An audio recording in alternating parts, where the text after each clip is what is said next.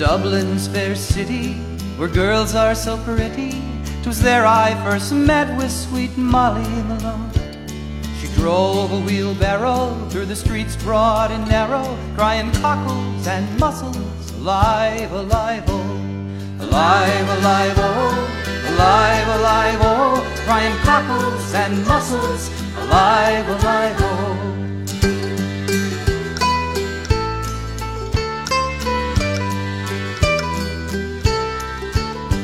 She was a fishmonger, but sure 'twas no wonder, for so were her mother and father before.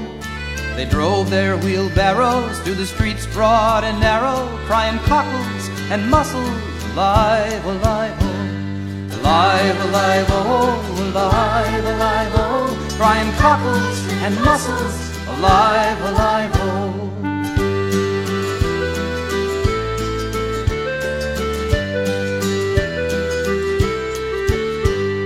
Died of a fever, and nothing could save her, and that was the end of sweet Molly Malone.